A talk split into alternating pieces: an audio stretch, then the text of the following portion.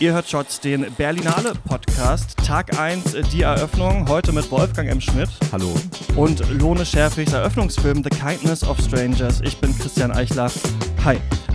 Ganz kurz, bevor wir überhaupt reden, Wolfgang, muss ich hier eine kurze Hausmeisteransage machen. Wenn ihr da draußen das gerade im Feed des Berlinale Podcasts hört, dann müsst ihr noch einen anderen Podcast abonnieren. Der heißt Shots, der kritische Film-Podcast. Das liegt daran, dass wir letzte Woche einen Podcast, nee, dass wir letztes Jahr einen Podcast gemacht haben, der nur zur Berlinale lief und der der Berlinale Podcast hieß.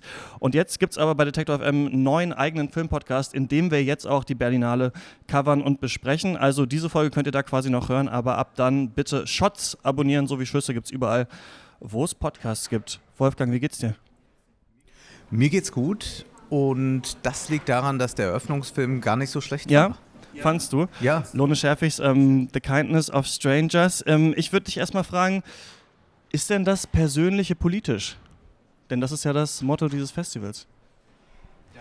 Das Persönliche kann politisch sein, aber ich glaube, das große Problem heutzutage ist eher, dass wir ähm, uns so sehr auf das Persönliche konzentrieren, dass wir das Politische vollkommen ausblenden. Das heißt, wir sind so sehr verstrickt in unseren eigenen Befindlichkeiten, in unserer eigenen Suche nach einer Identität. Und die Wahrheit ist natürlich, ganz finden kann man sie nie. Das Subjekt ist immer ein gespaltenes. Und es gibt einen großen Hang eben auch im Kino, äh, tatsächlich so viel Nabelschau zu präsentieren. Also da sind auch, glaube ich, äh, bei dieser Berlinale wieder schlimme Beispiele dabei. Zumindest haben die Trailer das äh, schon äh, gezeigt. Und ich glaube, dass es eigentlich darum geht, dass man tatsächlich eine Repolitisierung vornimmt, die aber auch so weit geht, dass man dann wirklich das Persönliche verknüpft mit äh, Systemfragen, mit großen ökonomischen Fragen und dass man nicht nur im Klein-Klein verharrt. Mhm. Aber trotzdem wäre, glaube ich, ein Vorwurf, den ich dem Film machen würde, über den wir dann äh, gleich sprechen, dass er eigentlich wiederum sagt, okay, das Politische muss eigentlich persönlich gelöst werden. Ganz kurz, Lone Scherfig ist ähm, eine dänische Regisseurin, war die erste Regisseurin auch, die einen Dogma-Film äh, gemacht hat, damals italienisch Italienisch für Anfänger auch einen silbernen Bären gewonnen auf der Berlinale. Und bei ihr geht es immer so ein bisschen um Absurdes, um auch so die Härte des Lebens, der sie aber, wie sie sagt, mit äh, der Liebe begegnet. Und das ist ja auch in diesem Film passiert, oder? Kannst du kurz zusammenfassen, worum es geht? Es geht um eine Frau, die ihren gewalttätigen Mann verlässt. Der Mann ist nicht nur gewalttätig gegen seine Ehefrau, sondern auch gegen seine zwei Söhne. Und jetzt flieht sie vor diesem Mann in die Stadt New York, eine Stadt, die wir schon ganz oft gesehen haben, aber vielleicht hier doch sehr anders nochmal erleben. Und sie versucht sich irgendwie mit diesen beiden Söhnen durchzuschlagen, ohne Kreditkarte. Und immer ist der Mann auf ihren Fersen, denn er ist Polizist. Das heißt, sie hat auch keine Möglichkeit, so einfach zur Polizei zu gehen. Quasi hat sie keine Möglichkeit, sich einem äh, System, das eigentlich Sicherheit verspricht, äh, auszuliefern, weil dann wäre sie ausgeliefert. Und sie findet dann Fremde in New York, die ihr helfen. Und davon handelt eigentlich der Film, dass sich Fremde begegnen und dass zwischenmenschlich etwas geschieht, etwas Menschliches geschieht, dass sie einander, füreinander da sind. Also es ist die Frage, die der Film stellt, gibt es in dieser eigentlich sehr, sehr kalten Gesellschaft, die wird ja auch gezeigt in New York, gibt es da aber doch solche Gemeinschaftsmomente. Genau, die findet dann der Film. Dieser Frau wird geholfen von anderen Personen. Sie wird aufgenommen, zum Beispiel in einem Hotel, in dem sie kurz wohnen darf. Es gibt eine Krankenschwester, die zwölf Stunden Schichten schiebt, aber dann auch noch eine äh, Selbsthilfegruppe leitet und auch noch in der Suppenküche arbeitet. Und diese Selbsthilfegruppe findet ja in einer Kirche statt. Also es ist fast wie so eine Mariengestalt eigentlich, diese, diese Person.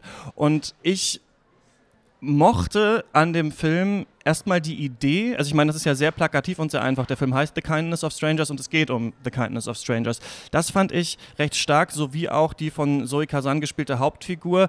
Die finde ich wirklich an einem interessanten Punkt ist, an dem die Kinder jetzt von dem Vater auch geschlagen werden. Und das ist wirklich, ich weiß nicht, wer das kennt oder Freunde hat, die in solchen Beziehungen ähm, stecken, weiß, dass das nochmal ein extra Schritt ist. Ne? Wann fängt äh, so ein Mann, so eine Person an, dann auch sich an den Kindern zu vergreifen? Das ist die größte Angst. Bei ihr ist es schon passiert und dadurch diese Flucht, die dann entsteht, das fand ich sehr spannend. Trotzdem habe ich so ein bisschen das Problem mit dem Film, ich weiß nicht, wie du das siehst, dass der Film von Armut eigentlich nur etwas wissen möchte, wenn die Hauptpersonen davon betroffen sind, aber gegen Ende, also wenn sich alle persönlich im Privaten geholfen haben, dann will man eigentlich von den ganzen Bettlern dann doch eigentlich nichts mehr so richtig wissen, denn dann können wir eigentlich alle wieder in Boutiquen shoppen und es geht uns eigentlich wieder gut. Das fand ich ein bisschen problematisch. Tatsächlich ist es so. Es beginnt dann irgendwann der Aufstieg. Äh, das Rechtssystem von äh, Amerika hilft dabei. Also es gibt einen Prozess dann auch gegen den Vater und dadurch schaffen sie sich äh, aus dieser Armut zu befreien. Und dann erleben wir im Prinzip klein angedeutet eben verschiedene Aufstiegsgeschichten. Allen geht es etwas besser, all den Figuren, die wir im Film gesehen haben. Aber es wird tatsächlich, und das ist das Problem, nicht die Frage des Systems. Das System wird nicht in Frage gestellt, denn wir haben es hier natürlich natürlich nicht nur mit einer äh, subjektiven Gewalt zu tun, sondern wir haben, das erlebt sie ja da, auch mit einer strukturellen Gewalt zu tun. Mithin zu dem äh, sozialen Sicherungssystem oder auch äh, verbunden mit der Polizei. Und tatsächlich ist es so, dass der Film da nicht weitergeht und das Ganze dann eben zuspitzt auf eine sehr individuelle Lösung für individuelle Probleme, die aber meiner Ansicht nach auch viel systemischer zu begreifen wären. Und das ist sicherlich ein großes Problem. Man könnte schon mal als Prognose sagen, das äh, zieht sich durch diese Berlinale vielleicht hindurch. So war das zumindest auch in den letzten Jahren immer wieder, dass diese großen Fragen eigentlich nicht gestellt werden, beziehungsweise sie werden angetastet und dann im Kleinen verhandeln und auch im Kleinen gelöst, auch für die Leute gut gelöst, aber eben nicht so, dass wir tatsächlich es dann auch mit einem kritischen Film in dem Sinne zu tun haben, dass wir von einem Gesellschafts kritischen Film sprechen können. Aber das hat natürlich eine Tradition. Also Lone Scherfig ist eigentlich mit diesem Film in die Fußstapfen von Douglas Sirk getreten, der die großen Melodramen in den 50er Jahren gemacht hat. Also dieser Film könnte genauso wie ein Douglas Sirk-Film heißen, solange es Menschen gibt. Ja? Und, und das sehen wir immer wieder in diesem Film. Es gibt Menschen, das heißt, es geht durchaus menschlich zu zwischen diesen Fremden, aber es bleibt leider ausgeklammert, was denn sozusagen an struktureller Gewalt dahinter steht. Ist natürlich aber auch eine einfache Kritik, die man immer anwenden kann ins Kino. Ja, klar, hier werden Probleme aufgezeigt, aber wie jetzt diese strukturelle Gewalt zu lösen ist oder diese strukturellen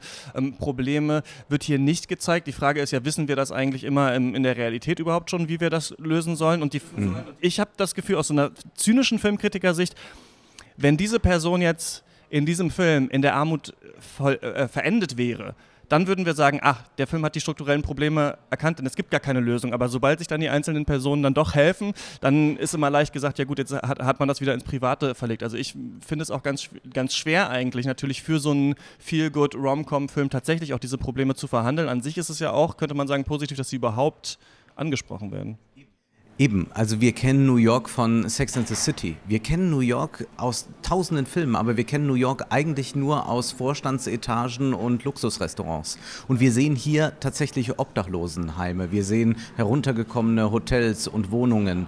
Menschen, die im Auto leben oder unter der Brücke schlafen müssen. Also das ist ein ganz anderes New York. Also dass diese Kälte wird schon sichtbar. Sie wird dann nur nicht nochmal auf einer Metaebene verhandelt. Zum Beispiel in einem Dialog, in dem man tatsächlich nur mit ein paar Begriffen darauf hinweisen könnte, dass das hier nicht einfach ein Einzelschicksal ist, sondern dass das tatsächlich auch ein Blick auf die Gesellschaft ist. Das leistet der Film nicht und zugleich, finde ich, hat er natürlich ganz starke poetische Momente. Also gerade in diesen äh, zwischenmenschlichen äh, Situationen. Also es gibt eine ganz wunderbare Frühstücksszene, wo äh, die ähm, Hauptfigur mit ihren Kindern unter äh, einem Flügel geschlafen hat und dann von einem Kellner plötzlich ein Frühstück bekommt. Es gibt eine eine sehr mysteriöse Szene. Dieser eine Sohn äh, macht sich nachts los und geht hinaus in den Schnee und betrachtet äh, das Eis an einem Brunnen und ähm, ja, stirbt dabei fast, weil er fast erfriert. Und der Film lässt ungeklärt, warum dieser Sohn eigentlich hinausgeht.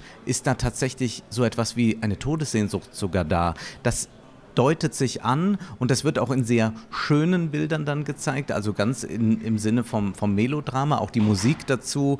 Es gibt eine Abschiedsszene, da hören wir aus dem Fenster dann äh, Smetanas Moldau.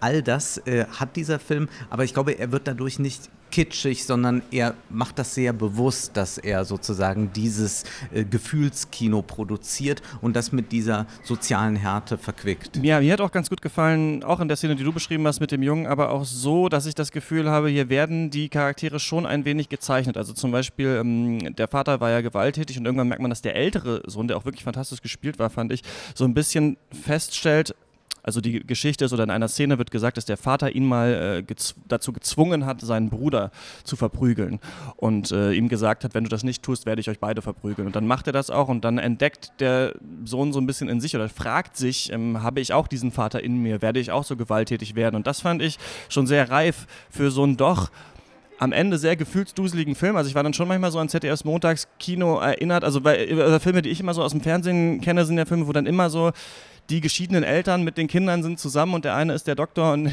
und sie kommt jetzt aufs Land und dann äh, treffen die sich und, und kommen zusammen. Und so hat man das ja hier schon auch so ein bisschen. Also der Film driftet immer so ein bisschen ins Gefühlsduselige ab und ich fand auch, klar, es gibt diesen Prozess, aber er bleibt irgendwann so ein bisschen stehen in seiner Nettigkeit und ja, fragt sich aber nicht, also viele Probleme in dem Film werden relativ einfach gelöst, wo ich mich manchmal gefragt habe, aber was ist eigentlich die Lösung? Also diese eine Krankenschwester zum Beispiel muss da zwölf Stunden Schichten schieben, hat dann keine Lust mehr drauf und dann klappt es schon, schon wieder irgendwo so. Ne? Also das war so ein bisschen das Problem, was ich Man hatte. Man macht ja. hier eine kleine Offerte, dass es ein bisschen einfacher genau. wird auf der Arbeit und dann funktioniert es wieder.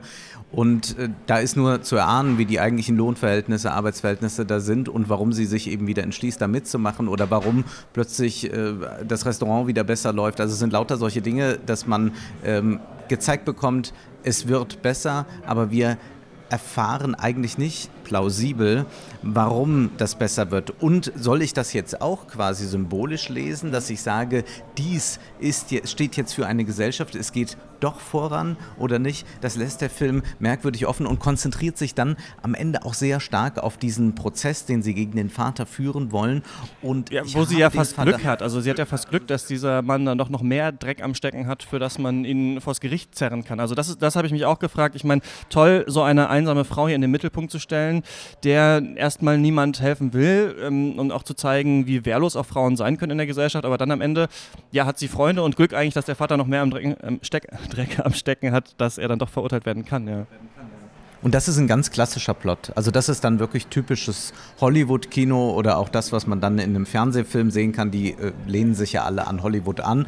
Und dann wird eigentlich das Ganze nur noch aufgelöst. Und es löst sich aber dann auch tatsächlich etwas in Wohlgefallen aus. Ich würde so weitgehend zu sagen, die erste Stunde ist ungeheuer ja, stark und dann wird der Film immer mhm. schwächer dadurch, dass er in diese Erzählweisen zurückfällt, die man schon zu oft gesehen hat und die es sich auch zu einfach machen und auch dem Publikum zu einfach machen, dann beim Konsumieren dieses Films. Eine Frage hätte ich noch an dich dazu.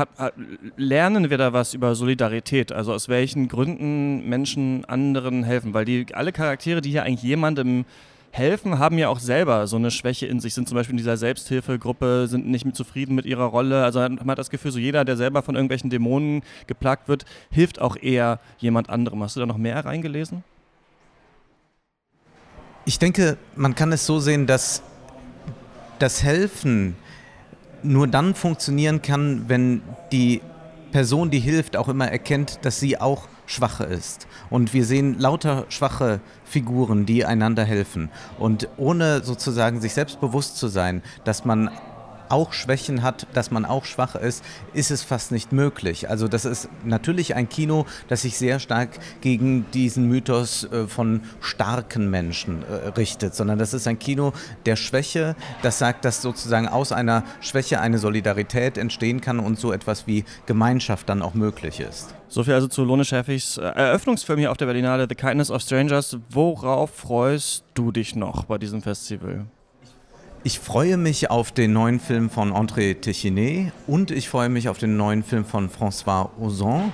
Und es gibt eine äh, Dokumentation über den Schlagersänger Ricky Chain. Der hat ich dachte gerade Ricky Ting, der Meister an der Gitarre. Nee, der ist nicht. Nein, Ricky Chain und der hat einen einzigen Hit gehabt. Ich sprenge alle Ketten und sage nein, nein, nein, nein, nein. Und der danach dann nie mehr daran anknüpfen konnte, hat, glaube ich, dann einen Kiosk irgendwo in NRW betrieben und das soll ein ganz interessanter Film über ihn sein, auf den freue ich mich auch. Ich bin gespannt auf der Goldene Handschuh von Fatih Akin, die Verfilmung vom Heinz äh, Strunk Buch, weil der Trailer für mich schon aussah wie so eine Mischung aus Herr Lehmann und The House That Jack Built und das ist eine für mich sehr, sehr interessante äh, Mischung und dann werden wir äh, Franz Rogowski auch wieder zu sehen bekommen, nämlich in Ich war zu Hause aber von Angela Schanelek. Also es wird, glaube ich, ja, spannend bleiben, was wir sehen. Mal gucken, wie geplagt wir sind, wenn wir das nächste Mal sprechen, Wolfgang. Ja. Das wird dann schon am Sonntag sein, wenn wir über der goldene Handschuh reden können. Das muss ich noch kurz sagen. Wir sprechen jetzt, es ist Donnerstag, aber die Folge darf erst am Freitag erscheinen, weil, oder beziehungsweise heute Abend dürfte sie erscheinen. Also wir dürfen die Folgen erst veröffentlichen, wenn die offiziellen Premieren, die öffentlichen Premieren der Filme gelaufen sind. Deswegen sind wir immer so einen Tag vorher und hauen es dann danach raus. Aber das ist ja gar kein Problem. Ich muss euch nichts mehr sagen. Wenn ihr ähm, Gefallen daran gefunden habt, könnt ihr diesen Podcast abonnieren. Shots heißt der. Jetzt ist der Shots, der Berlinale Podcast. Und äh, dann hören wir uns morgen wieder. Danke, Wolfgang. Bis dann. Vielen Dank.